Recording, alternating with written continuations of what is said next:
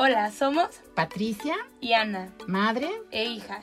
este es Fírmamelo, un espacio para platicar lo que vivimos todos los días Dar a conocer nuestras opiniones. y compartir el conocimiento de invitados increíbles.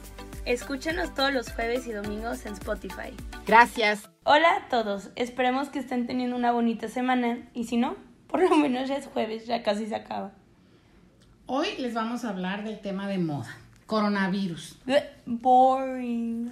Bueno, pero más allá de lo que estamos viviendo ahorita, queremos hacer un ejercicio de imaginarnos cómo será la vida después del coronavirus o quizá con el coronavirus. Cómo va a ser viajar, cómo van a ser las fiestas y como tenemos aquí una teacher, Ay, professor, cómo va a ser la educación.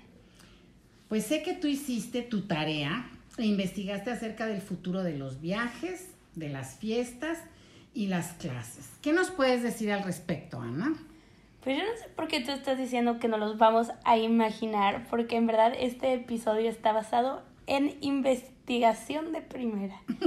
Debido a que yo investigué de sitios confiables como si fuera draft de mi última entrega de tesis. Pero apenas vas en la primera entrega de tesis.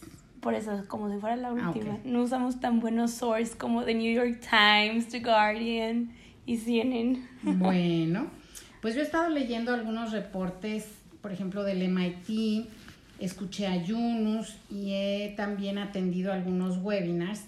Entonces vamos a tratar de resumir lo que hemos aprendido en estos días. Obviamente ahí se nota tú este, leyendo reportes, que tú tienes un doctorado y yo ni la carrera terminada. Pero bueno, el primer tema que vamos a tocar es el más importante para mí, ¿Qué es? los viajes. Y para todos los que pensaron que iba a ser las fiestas, you are wrong. Hay más de mí que solo ser el alma de la fiesta. Ay, sí, tu modestia aparte. Bueno, ¿y cómo serán tus viajes, Ana? ¿A dónde vas a querer ir? Pues iba a irme a Serbia en verano, en julio. Por una cosa que ganaste, sí, del Injuve. una beca para irme a hacer voluntariado a Serbia y quería aprovechar para ir a visitar a mis amigos del intercambio, pero no creo que vaya a pasar. Entonces estoy muy triste, pero cuando todo esto se acabe y pueda volver a viajar, me gustaría ir a todas partes. Ah, ah, menos mal, menos mal. Pero pues ya desde ahorita han cambiado la manera de viajar, no solo porque todos están utilizando mascarillas, que es como la nueva moda, Ah, pero viajar en avión, ¿te refieres? Ah, sí, perdón, viajar en avión. Pero también Delta, que es una aerolínea de Estados Unidos, durante este tiempo solo está vendiendo los asientos del pasillo y ventana. Los de en medio, que todos odiamos, están prohibidos por el coronavirus. Pero qué mala onda, porque yo odio viajar en el medio y es el más barato. Entonces cuando Ay, pues todo esto no se acabe ya me lo van a vender otra vez. Pues a mí con tal de viajar no me importa ir en el de en medio, en el de al lado, en el que sea. Qué piqui. ¿Quién me hizo así? Ay, no, yo no. Porque yo sí voy en cualquiera. ¿Y tú qué me dices de cuando aterriza el avión y muchos no quieren esperar a que siquiera abran la puerta cuando ya están aperrados en el pasillo sin respetar la sana distancia? Imagínate cómo va a ser ahora. Pues ni idea, pero esa gente maleducada tiene nombre, pero mi mamá no me va a dejar decirla. Entonces ya No. se pueden imaginar la palabra coloquial mexicana que Bueno. quiero decir. Ok. Y vamos a platicar en cuanto a los hoteles, ¿qué va a pasar? Los hostales también o Airbnb. Pues mira, con mi research aquí de primera mundo. Este, Christopher Anderson, profesor de negocios en la Escuela de Hotelería en Cornell University, dice que el protocolo de limpieza de los hoteles, hostales y Airbnb va a tener que cambiar. Porque es algo que a todo el mundo le va a importar. O sea, ya no importa que tu el cuarto haya costado 10 dólares la noche, te va a importar si está limpio o no, porque si no, además de que qué asco. O sea, ya lo vas a querer 100% limpio. Y yo creo que la estrategia de publicidad de viajar va a tener que cambiar radicalmente. Este, me imagino que los lobbies de los hoteles van a tener infografías de cómo limpian los cuartos, de qué medidas se toman, ya no van a haber buffets. Está muy Ay, interesante. como ya no hay aquí en Monterrey pruebita del chicharrón de las Ramos, ¿no? Bueno, O en Costco. así es. Oye, ¿y tú sabías que hace muchos años, precisamente para que la gente no solo percibiera, sino estuviera segura que sus cuartos de hoteles y los baños estaban recién limpios, así que los acababan de hacer, ponían un papel cruzado en el WC para que cuando tú fueras vieras, oh, lo acaban de limpiar, sanitizar, eso se dejó de hacer en muchos lugares, pero tú la verdad es que no estás segura de que todo esté limpio en el cuarto, ¿no? Las sábanas, toallas, colchas, etcétera. Te lo imaginas y muchas veces eh, dices, no, pues sí, sí está por el prestigio del hotel y el número de estrellitas que tenga o categoría o lo que sea, pero crees o no por esa marca que avala al, al hotel. Tuvo un tiempo que hacías eso en el baño. ¿Qué? Que lo doblabas el papelito. Ah, pero esta era una tira en el WC. Ah, yo pensé que hablabas de Ah, doblar el papel. Ya sé, sí que me quedaba muy lindo también. Ay, sí, tan Muy bonito. lindo, ajá. Pues esperemos que eso les vuelva a funcionar o se vuelvan más creativos. Este, un tema muy importante del que yo no había pensado, pero mencionó mi compadre Christopher, es que lo que puede que salve a los hoteles en la vida post cuarentena es que la gente no se sienta cómodo quedándose en Airbnbs, hostales y residencias de este tipo como Airbnb, o sea, de otras personas porque no saben cómo lo están limpiando. Por lo menos con el hotel piensas que tienen todo un staff Sí. y ves a la persona que limpia tu cuarto en los hay pasillos. sí. Ajá. Entonces, con los hostales, pues muchas veces no son lo más limpio del mundo. Los Airbnbs, tienes que confiar ciegamente en la persona que sea el propietario del lugar. Pues sí, suena muy lógico y yo espero que además ajusten sus precios para abajo, porque una cosa sí está segurísima es que tanto los boletos de avión y me imagino los cuartos de hotel van a estar carísimos. Ojalá y los ajusten para hacerlos más accesibles, pero no lo sé. Pues en este documento que leí, también decía que antes de que se inflaran mucho los premi- precios van a estar normales. Pero también creo que va a ser normal cuando la gente todavía tenga miedo de viajar, no sé, Sí, pues y además la ley de oferta y demanda de siempre, ¿no? obvio. Pero bueno, yo enfocándonos más en hostales, en mi intercambio me quedé en muchos y mi tesis se trata de hostales. Entonces, gracias a la pandemia mundial, no sabemos cómo van a ser los hostales, entonces de alguna forma no podemos avanzar con la tesis porque no sabemos qué reglas van a cambiar o cómo va a ser, ¿no? Porque lo primero que a mí se me vino a la cabeza es cómo van a ser los cuartos. Yo cuando me quedé en un hostal en Florencia, había un cuarto que cabían 18 personas y dor- dormían en literas, o sea, ahí no hay Susana distancia para nada. Y ahorita no más de 15 personas pueden convivir este, en un lugar y a fuerza tienen que tener un metro y medio de distancia, o sea, ¿cómo le van a hacer en un hostal? Y también las cocinas son comunales, usan los mismos platos y cubiertos que los demás huéspedes, o sea, tú rezas, esperas que el otro compa lo haya lavado bien, pero te lavas los dientes rapidísimo para que no se te salga algo, ¿no? Y pues mira mi vida, yo nunca me he quedado en un hostal. Me estás diciendo que tus papás sí te daban dinero para quedarte en hoteles, ¿eh? Pues no, la realidad es que yo viajé menos de lo que tú has viajado a tu edad. Eh, viajé en tren, en ADO, que era la línea de camiones de Veracruz a México y de regreso. Y muchas veces en auto, muy pocas veces en avión, pero ¿sabes qué? Nunca viajé sin mi mamá. La primera vez estaba en prepa y fue porque fuimos a un retiro a Valle de Bravo, pero nos quedamos en cabañas y obviamente profesores, profesoras, no sé cuánto, los niños por acá, las niñas por allá, pero así como acostumbran a ustedes, no. Pues si tú me mandaste sola de viaje a Cancún a los como seis años, siete. Ay, sí, pero con de la mano de un amigo de toda mi vida que es piloto y Rubén Liberant y te encargó y ibas ahí súper protegida, no, no te mandé ahí como que, exagera. Pero bueno, la vida tristemente no solo es rock and roll y viajes. Entonces ahora hablaremos de cómo va a ser la educación post cuarentena. Obviamente este tema lo sabe más Lanu que yo. Bueno, no es que lo sepa más, tú lo vives ahorita más como estudiante, yo lo vivo del otro lado, pero Pues sí, pero tú eres la que investiga y la no, no. educadora y no sé qué. Pero bueno, mira. Sí, en cuanto a las clases, tú sabes que yo estudié una maestría a distancia La terminé en 1996, o sea, hace unos añales. Y desde hace siete años imparto clases en la maestría de desarrollo organizacional en línea. Entonces no estaba muy ajena a este formato de clases, pero nunca hubiéramos imaginado que íbamos a migrar a impartir el 100% de los cursos en línea. Y no solo en la UDEM, donde estamos tú y yo, sino en todas partes, en todos los niveles escolares, en todo el mundo. Yo creo que las clases en línea llegaron para quedarse. Quizá no al 100% y sobre todo no en los niveles de preescolar y primaria, donde considero que la socialización y convivencia es una parte muy importante del proceso de enseñanza-aprendizaje. Pero ya se rompió el mito de que hay materias, por ejemplo, eh, tus compañeros te decían, econometría en línea, ¿cómo? Ya se rompió ese mito, ese paradigma de que hay materias que solo son para ser eh, impartidas presencialmente, ¿no?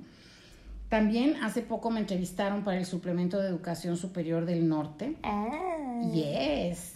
Y la pregunta obligada fue si yo considero que hay diferencias en cuanto a la calidad.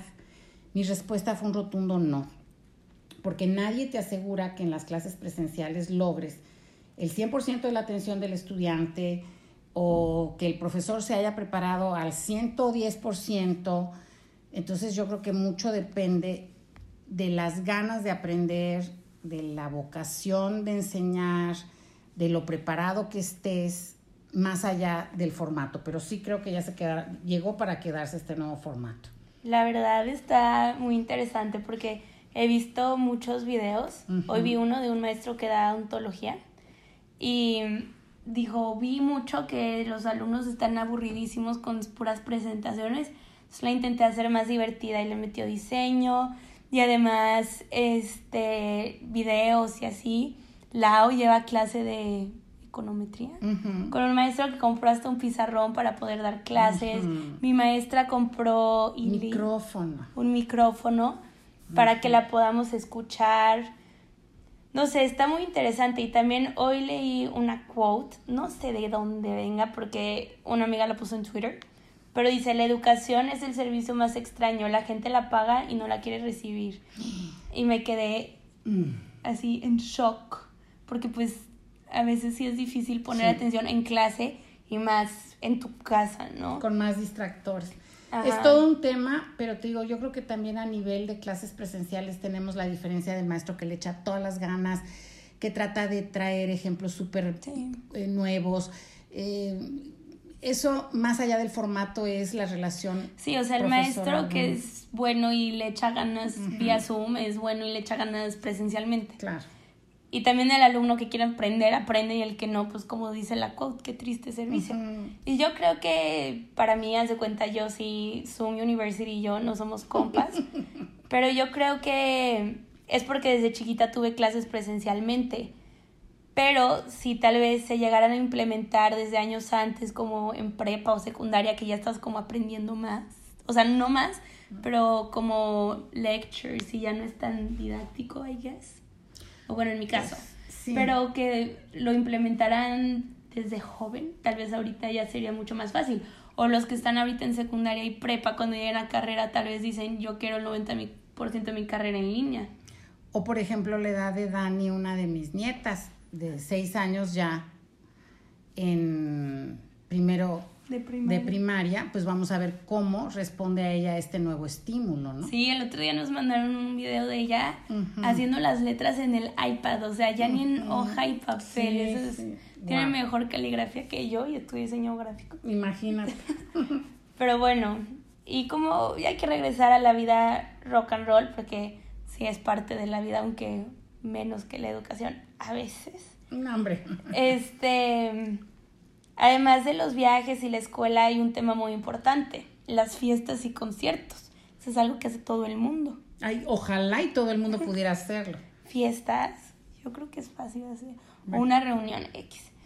Bueno, yo con los conciertos tenía planeado ir a Pal Norte y al concierto de Niall Horan en diciembre. Pal Norte iba a ser en el fin de mi cumpleaños y pues obviamente lo voy.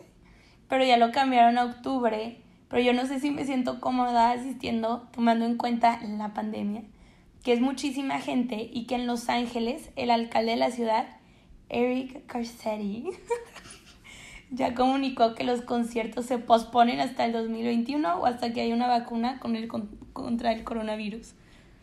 Pues sí, este, yo la verdad sí estaría mucho más tranquila si no vas. ¿Con o sin coronavirus? Ay, bueno. Pero bueno. Ahora sí, la actividad que hace todo el mundo, las fiestas. Déjame decirte algo de los conciertos. Ahorita la nueva forma de conciertos es online. Online. No solo el que vimos un sábado, hace dos sábados, de donde salió todo, mucha gente súper importante, sino ahorita ese fue a nivel mundial y grandes patrocinadores y no sé Pero ahora para el 10 de mayo, Alejandro Fernández. Va a dar un live stream, luego les pasamos la información. Sí. Pero sí, eso es algo muy interesante que han hecho los artistas. Como qué chistoso que antes cobraban para verlos hacer lo mismo. Digo, sé que es una experiencia diferente ir a un concierto que verlo desde tu casa. Pero como ahorita están abriendo las puertas a que todo el mundo lo disfrute. Claro, y cambiaron también su paradigma y decir, bueno, va a ser gratis y mucha gente se podría imaginar, ay, ¿cómo? Pues sí, pero también es como sus propias relaciones públicas, su propio sentido de responsabilidad sí, se ven bien. Pero bueno. Bueno. Este, las fiestas ahora sí. Otro nombre aquí rimbombante que no sé si pronuncie bien, esperemos que sí, luego me matan por hablar mal después de vivir en Estados Unidos e Inglaterra. Pero bueno, Seth Gottlieb. Gottlieb es comisionado de la Administración de Drogas y Alimentos. Menciona que cuando todo esto se acabe, o sea, ya post cuarentena, el máximo número de personas que deberían de juntarse es de 50. En cualquier parte. En cualquier parte, o sea. Metros cuadrados. No, nada. ¿Qué va a pasar con los antros? ¿Qué va a pasar con Mayor Tom? Donde meten a 200 personas en un 4x4. ¿Qué va a pasar con las fiestas? ¿Qué va a pasar con las bodas? We don't know. Bueno. Pero bueno, hasta que lleguemos a la, final, a la, final, al final de la pandemia, podremos saber. Por lo menos mi mamá ya no me va a regañar por sobreinvitar a gente a mis fiestas, que es algo que he hecho toda la vida. Y no aprendemos, ¿verdad? Y es que aquí, ahorita que dices sobreinvitar, este, no sé qué traducción sea eso, pero bueno, le organizamos una fiesta. Ahí, este, le, organizamos hace algunos años una fiesta de despedida a Ana cuando nos íbamos a ir a vivir a Dallas. En Morelia. En Morelia vivíamos. Y le dijimos pues que invitara a todos sus amiguitos del salón, juntando niños y niñas, y ella nos dijo, bueno, van a ser 50, ¿no? Pues siempre para calcular los refrescos. Y entonces mi marido dijo, bueno, 50 vamos a comprar pizzas para 50 niños, ¿no? Además, pues niños que no deben de comer tantísimo. Niños, mamá, éramos casi mujercitas. Ay, y hombrecitos. Y hombrecitos. Ok, pues yo me sorprendí, pero finalmente ya mi marido compra las pizzas, no sé cuánto, calculando 50 chamacos. Y grave error, no alcanzan las pizzas porque llegó el doble de gente fácil. Yo además veía cabecitas, cabezotas, correr para acá, correr para allá. Y cuando le dijimos a Ana, no que eran 50, una mamá de una amiguita de Ana me escuchó y me dice, ay Patti, no entendiste. Ella te dijo 50, sin hacer cuentas. No era 50, 5, 0. Entonces ahora, pues obviamente chiste local es 50 son los que van a venir. En mi defensa yo me sentía la reina del pueblo con tanta gente en mi casa, en mi despedida. Y luego este año, ah, no, el año pasado que hice mi despedida para irme a Birmingham, también dije 50. Y nos reímos todos, por supuesto. Y ya me hicieron tener que hacer la lista bien. Pues sí, pero miren, ya, este, como para ir cerrando, eh, ojalá no los hayamos desilusionado, porque sí hay muchísimo ya escrito acerca de cómo nos imaginamos el futuro después de lo que estamos viviendo. Pero no se ve como un futuro feo, o sea. No, pero fíjate, lo que a mí sí me gustaría es que después de todo esto nos volviéramos más disciplinados, más obedientes, porque muchas veces no respetamos las indicaciones de autoridades y amén de que ahorita ha habido mucha desinformación y todo eso, pero cuando nos están diciendo algo que va a ser por nuestro bien, para nuestro bien, no hacemos caso. Entonces yo creo que sí. como todos los que andan de fiesta, carne asada en el rancho, y pues yo también quiero salirme. Pues sí, pero no deberían de hacerlo porque no se vale. Todos cuidándonos tanto para que en una de esas, en un ir y venir de alguien a su fiestecita, sí, le pasa contagie a los demás, no es, no es justo. Pero entonces yo sí quisiera también que fuéramos más generosos, más respetuosos y agradecidos con la madre naturaleza. Es impresionante cómo este mundo o sea, una semana del encierro ya había, la madre naturaleza se había vuelto a renacer y sacar árboles y los animales en África. La capa de ozono. No, pero también los animales en África del safari, en la calle, así como se dieron cuenta que no habían coches y ya dijeron otra vez es mío es esto. Y aquí en Chipín que los, los osos. Además hay que recordar que somos invitados a este mundo, no es nuestro. Y bueno, yo quiero acabar con una frase motivadora, ya que la cuarentena solo me ha hecho más cursi. reflexiva. Reflexiva. De un señor que se llama Bosovic, un profesor de Montreal que dice, los humanos somos increíblemente capaces de adaptarnos a cualquier tipo de situación. No importa qué tan mala sea, te adaptas. Vives tu vida lo mejor que puedes. Wow, qué bonito. Y ya que estás con esto de las citas, yo voy, no, padres. Yo voy a mencionar un par de citas. Ahorita van a ver qué viejitas son, pero son súper actuales. Y yo quisiera compartirlas con ustedes. Charles Darwin, que vivió de 1809 a 1882, acuérdense que dijo, las especies que sobreviven no son las más fuertes, ni las más rápidas, ni las más inteligentes, sino aquellas que se adaptan mejor al cambio. Oye, eres directora de la maestría en desarrollo organizacional. Y el cambio es súper importante, sí. Y hay otra. Como dice mi hermano, nunca se te quita lo de la maestra. Bueno, ya nada más una cita más y ya se me volvió. Y también va a ser de Deo es de Sócrates, mi vida. Entonces, este señor, imagínate que vivió del año 470 al 399 antes de Cristo. Para que veas cómo no aprender historia a veces es malo. Pero en este caso él dijo, el secreto del cambio es enfocar toda nuestra energía no en luchar contra lo viejo, sino en la construcción de lo nuevo.